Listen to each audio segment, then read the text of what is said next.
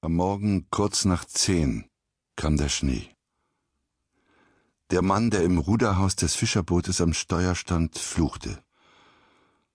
Er hatte im Radio gehört, dass es schneien sollte, aber dennoch gehofft, die schwedische Küste zu erreichen, bevor das Unwetter über ihm hing. Wäre es am Abend vorher bei Hiddensee nicht zu einer Verspätung gekommen, hätte er jetzt bereits Ystad in Sichtweite gehabt und den Kurs ein paar Grad in östliche Richtung drehen können. So aber hatte er immer noch sieben Seemeilen vor sich, und falls der Schneesturm stärker wurde, würde er gezwungen sein, beizudrehen, um auf bessere Sicht zu warten. Er fluchte noch einmal. Mal wieder am falschen Ende gespart, dachte er.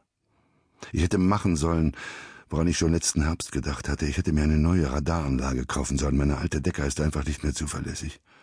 Ich hätte eines dieser neuen amerikanischen Modelle kaufen sollen, aber ich war zu geizig und habe den Ostdeutschen nicht getraut. Ich war mir nicht sicher, ob sie mich nicht doch hereinlegen würden.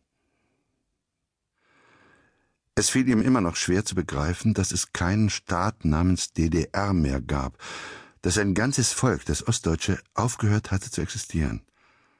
Über Nacht hatte die Geschichte mit ihren alten Grenzlinien aufgeräumt. Jetzt gab es nur noch ein Deutschland, und im Grunde wusste niemand, welche Folgen es haben würde, wenn sich die beiden Bevölkerungen in einem gemeinsamen Alltag begegneten. Das Schneegestöber wurde dichter, und der Wind drehte auf Süd-Südwest. Die Wärme im Ruderhaus brachte ihn ins Schwitzen, der Geruch von Dieselöl stach ihm in die Nase. Er warf einen Blick Richtung Maschinenraum. Auf der schmalen Pritsche dort unten sah er einen von Jakobsons Füßen. Es ist wohl das Beste, wenn er weiterschläft, dachte er. Sollten wir beidrehen müssen, wird er ja die Wache übernehmen, während ich mich ein paar Stunden ausruhe. Er dachte wieder an den gestrigen Abend. Mehr als fünf Stunden hatten sie in dem kleinen verfallenen Hafen an Hiddensees Ostseite warten müssen, bis Webers Lastwagen endlich klappernd in der Dunkelheit auftauchte und die Ware abholte. Immerhin ging es um erhebliche Werte, die er mit jeder Fahrt zu den Ostdeutschen hinüberschaffte.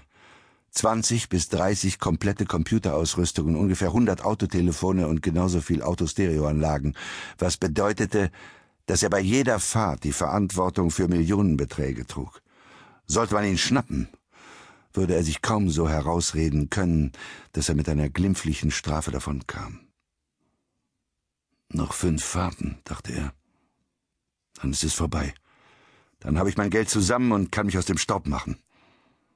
Er lächelte bei dem Gedanken, alles bald hinter sich zu lassen und sich auf die lange Reise nach Porto Santo zu begeben, um dort seine Bar zu eröffnen. Plötzlich hörte das Schneetreiben auf, ebenso schnell wie es begonnen hatte.